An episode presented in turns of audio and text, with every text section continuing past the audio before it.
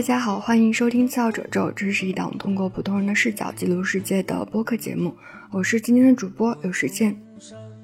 大家最近过得还好吗？我常听的一些播客节目已经变得不稳定更新了，有的变得很频繁，有的变得很沉默，但总体而言，感觉好像都有点疲惫无力，像是灰头土脸的守在自己的岗位上，发出一些能发出的声音。嗯，总之都不是很开心的样子。我也是啊，因为每天主动或者被动看到的新闻，都像是一团团燃烧着的报纸，把我心脏的某个部分都烧掉了，实在是不知道能说些什么了。我也有想过要润，但是这件事情对于目前的我来讲，其实难度非常大，也不太现实。那如果继续留在这片土地上，要用怎么样的心态去面对当下和未来呢？这个问题其实一直都在折磨着我。然后某一天，我看到随机波动的 newsletter 里提到了这样的一个问题：说如果生活已经分崩离析，那强大的惯性会将我们困在原地吗？在看到那句话的时候，我自己感受特别特别的深，就是我一方面感受到，在我的困顿和煎熬之下。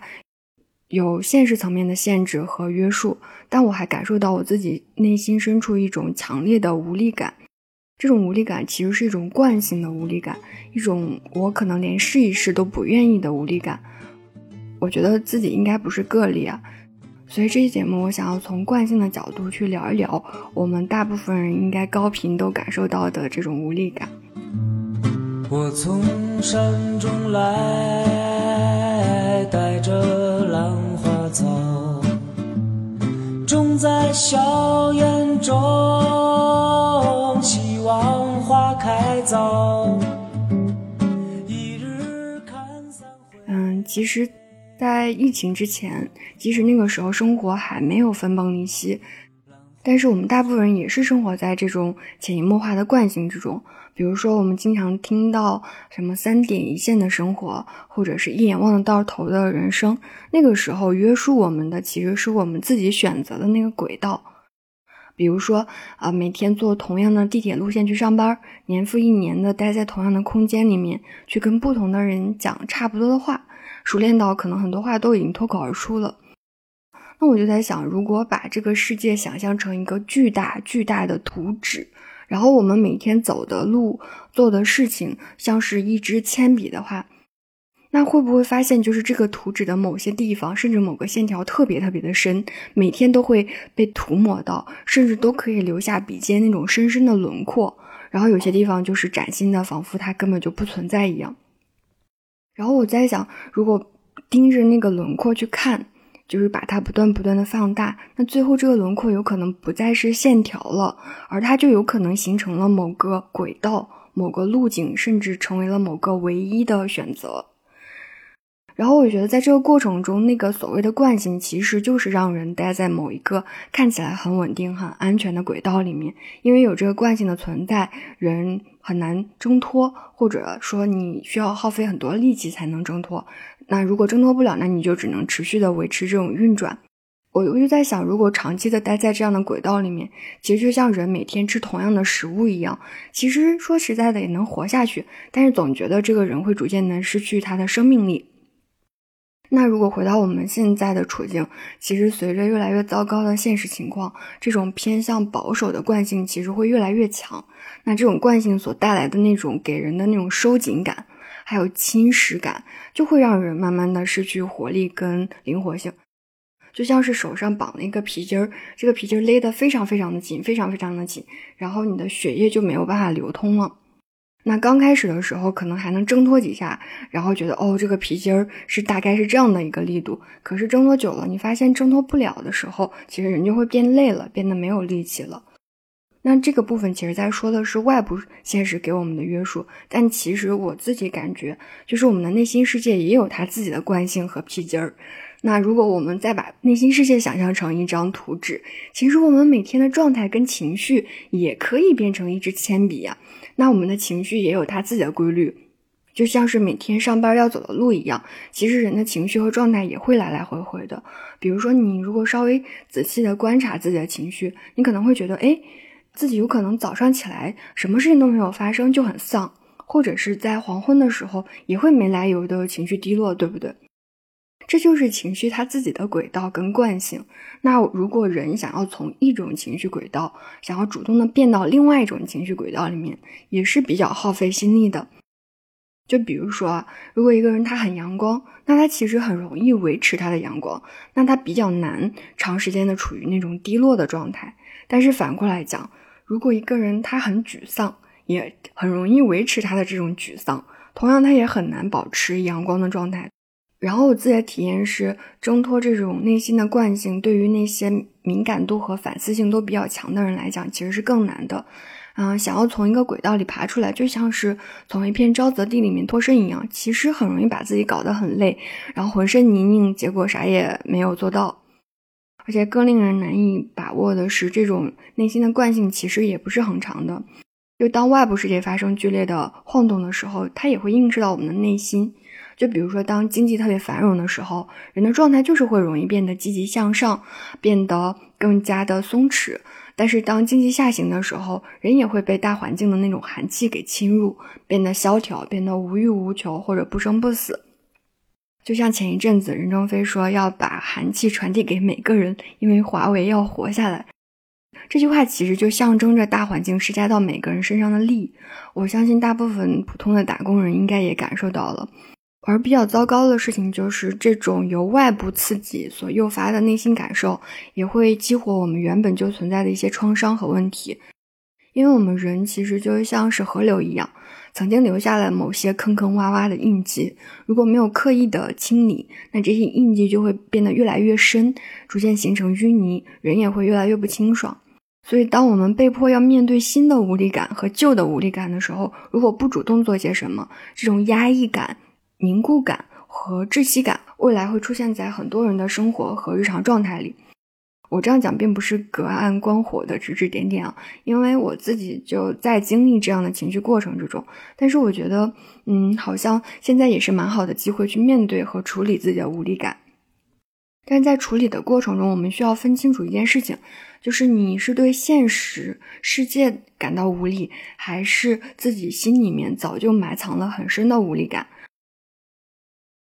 这两个问题其实会经常的搅和在一起，啊，我自己的经验是，我们可以问自己两个问题。第一个问题是，啊，如果你目前最担心的事情被解决了，那你的无力感会消失吗？呃，如果你的答案是会消失，那说明你确实是对现实的问题感到无力。那抱歉，很多事情我们就是无能为力的。嗯，这个时候你，我建议你可以听一下《次要褶皱》第四十期的节目，谁也不是全能的神。我觉得这一期节目里面就已经有解释到这个部分。那如果目前你最担心的事情被解决了，但是无力感并没有消失，或者只是消失一阵子，这说明你的无力感的根源是更深的，至少它不完全是当下事情所导致的。那这个时候我们可以进入到第二个问题了。第二个问题是，如果你突然间得知这个无力感你一辈子都解决不了，那你会有什么感受呢？就如果你直观的感受是啊，我轻松了，那你有可能啊是在玩一个无力感的游戏，那随便你了，想玩就继续玩下去，不想玩的话，其实如果你看清楚了，那就很容易解脱。嗯，这个部分其实我在《次要褶皱》第三十九期节目，如果你也想太多里面也有聊到了，所以这里也就不展开了。那另外一种情况就是，当你得知自己的无力感这辈子都解决不了的时候，你最直观的感受是悲伤或者沉重。那我建议你啊，尽快停止无意义的自我消解，直接去面对那个更深层次的问题，去做一些事情。为什么这么讲呢？因为你现在最需要的事情是锻炼自己的心理肌肉，去面对那个真正的让你无力的部分，而不是一直逃避，一直的骗自己。就比如说我，呃，我自己的无力感一部分来自于现实，一部分来自于我内心深处很沉重的那个部分。现实带来的无力感会更加直接一点，就一个大浪打过去，人就不得不卷到海里面。但是现实情况稍微好转的时候，人又会支棱起来，这些都是很正常的。因为当经济下行或者社会趋于保守或者反制的时候，年轻人就会被迫变得无可奈何，尤其是在过渡期的我们，我们经历过一些繁华的时候啊，所以眼睁睁看着一切下滑的时候，这个变化会直观的反映到我们内心的世界里面，所以我们会非常的焦虑，非常的痛苦，非常的憋屈，这些情绪我都经历过，呃，然后在某一天，我突然间想明白了一件事情，就是我觉得，那作为一个二三十岁的年轻人，我能对这个世界有什么深刻的看法和预测呢？其实不能呀，我他妈对这个世界啥都不知道呀！你看，政治、经济、社会、历史，其实我们都知道的很少，看了几本书，但是也不敢说自己有什么多么深刻、多么本质的见解，对吧？那这个时候，我如果煞有介事的去思考如何应对，其实是件很扯的事儿。我甚至都没有办法去分辨那些教我应对的人的他们的说法是抱着怎样的动机去说出来的。所以这个时候。我自己就在想，哦，那好吧，那我现在其实是没有什么武器，我也没有什么资本去啊面对未来。那这样的我不仅做不到去改写历史，我甚至连对自己的命运，我做出正确的决策我都做不到。因为其实作为一个能够判断未来进展的人，其实是很难的。谁在做决策那个当下能保证自己做对呢？大部分人都是事后诸葛亮呀。所以想明白这件事情之后，因为确认了自己做不到之后，我对这部分的焦灼感就少了很多。就像是面对一场考试，最焦灼的是那些以为自己能考好的人，或者想要考好的人。那其实如果作为一个差生的话，我其实没有那么多焦虑。嗯，然后把这部分放下之后，那现实情况爱咋地咋地吧，因为这部分我能做的确实比较有限。然后我就开始去面对自己内心真正的无力感。嗯，这段时间我其实做了很多不必要的事情，就比如说我在小宇宙的公告栏里面公开了自己的微信，比如说准备换一个城市去生活，比如说我开始参加各种各样的活动。嗯，说实在的，这些其实都是可做可不做的事情。我以前做事情的时候都会问自己。说做这件事情有必要吗？一般情况下，你问到底啊，都会是没有意义、没有必要，那就不去做了。这种消解问题的思考方式，确实帮我打消了自己很多妄念，但有的时候也会让我失去了很多跟现实过招和练手的机会。因为你长期的不动，就会在心理层面变成了一个肌无力的人。就肌是肌肉的肌，无力就是那个无力感的部分。嗯，就像是一个人，他经常的不运动，然后他其实就是没有力量感。那在心理层面其实也是一样的。所以，嗯，现在我自己的处理方式就是，如果一个念头出现过第一次，我消解了它；如果它还能出现第二次，那不管它是否必要，我都会直接去做。因为做事情就像是人运动一样，都是会散发热量的，而这个热量是可以帮我去克服掉时代的寒气，去保护住我心里面的那些稳定和我想要相信的东西。然后我觉得这个部分是能够让我真正的存活下去，而不会变成一个行尸走肉。这块为了避免误解，我稍微补充一点，这里的去做，并不是说一个雄赳赳气昂昂的状态，我说的是真的去面对，真的去面对那个你觉得是真的的问题。当你面对的时候，他表现的样子可能会是很颓丧或者很无能，但是我相信我们人都是可以分清楚自己是真的在面对一个问题，还是假装扮演去面对，实际上是在逃避。然后这部分关于是否扮演呀，或者是真的面对，嗯，如果感兴趣的朋友可以回听《七号者周》第三十五期的节目，把劲儿使云那期。哎，好搞笑！这一期引用了自己那么多节目，嗯，主要是因为这些问题我确实之前都已经很认真的聊过了，所以不想在这里去重复。我会把这个提到的节目都放在 show notes 里面，如果感兴趣的朋友可以听听看。因为这些节目本身就不是为了蹭某一个热点，所以我相信他们在未来的几年依然值得被听到。好了，那说回到我们这期的主题上。我发现，就是在面对现实层面的无力感的时候，其实需要处理的是我们自己掌控欲的这个部分；而面对内心深处的无力感的时候，其实需要处理的是我们曾经的那个弱小、匮乏以及因此受到的创伤这个部分。那面对。内心深处的无力感是一定不能够随波逐流的，一定是要逆流而上去勇敢面对的。因为这个长期的无力感已经具备了很强的惯性，然后这个惯性会让我们害怕一些新鲜的体验，会用各种方式去污名化那些新鲜的体验，会让人不得不回到那个无力的状态来获得某一种安全跟熟悉的感觉。但这样其实是不好的，因为你一直留在那个状态里面，你永远都没有办法真的变得有力量。所以我们需要一点一点的去训练自己的心理肌肉。其实具体的办法我前面都已经提到过了，就是做一些非必要的事情，做一些你虽然觉得可有可无，但是既然起心动念了，就不妨做一做的事情。然后具体这些事情是什么，我觉得我们大家每个人应该都有自己的想法，所以我这里面就不再说太多了。因为其实我自己的观点是，一旦处理好大家为什么不这么做的部分，自然就会去做了。我从山中来，带着兰花草，种在硝烟中，希望花。开早。那在这期节目的末尾，我想分享一下自己最近的体验。因为开头有提到随机波动 newsletter 里面的那个问题嘛，就假如生活已经分崩离析，强大的惯性会把我们困在原地吗？我选择花一期节目的时间去聊聊这个惯性跟无力感，也是因为我自己感受颇深吧。当我觉察到这个问题的时候，就开始积极的去锻炼自己的心理肌肉了。呃，然后准备过段时间就会从杭州搬到大理了。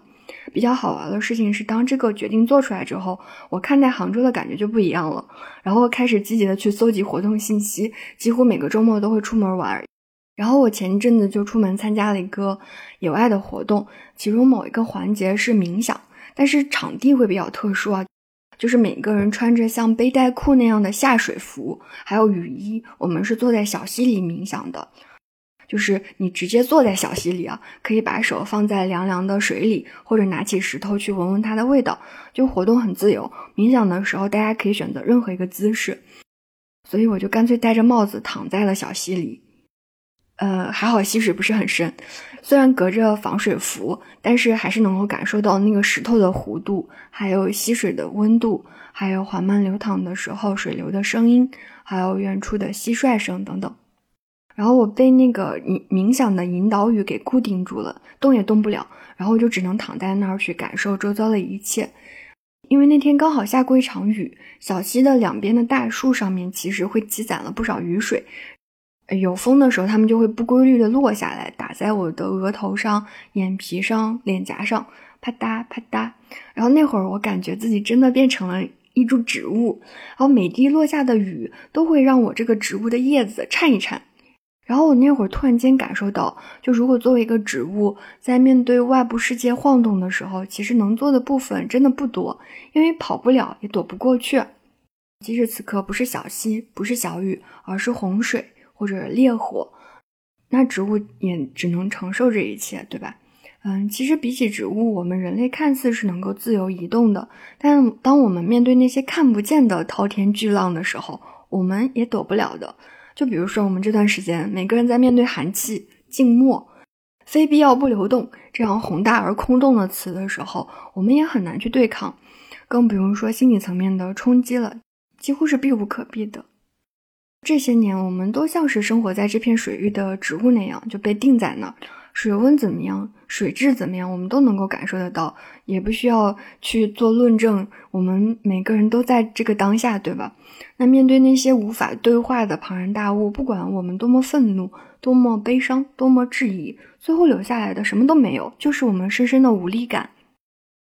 但是，植物很美妙的部分就是，即使它某些时刻被摧毁了，可能它经历了洪水、烈火、干旱。可是，在某个时间点，它还是有机会发出新芽的。我上个月去杭州永福寺的时候，在那个烧香的地方旁边，我就看到了一棵枯树，它的枝干已经干枯到可以拿去烧柴了，但是最上面居然发了很多嫩绿的新芽儿，还开了几朵小花。那你说这棵树是死了还是活了呢？我觉得它肯定是活过来了。然后那天我站在那棵树面前，其实既悲伤又快乐，因为我不可免俗的想到了人类，想到我们自己。那或许我们也可以从植物身上吸取一些经验，在那些困难的当下，保全自己的内核，守住自己内心的余地，让自己不要彻底的死掉，然后等待一切过去之后，重新的活过来。我从山中来，带着兰。好了，那这期节目就到这里了，谢谢大家的收听。如果你喜欢这期节目，欢迎转发推荐，希望能够通过节目认识更多的朋友。好了，这期节目就到这里了，我们下期再见，拜拜。兰花却依然苞也无一颗，兰花却依然抱也无一个。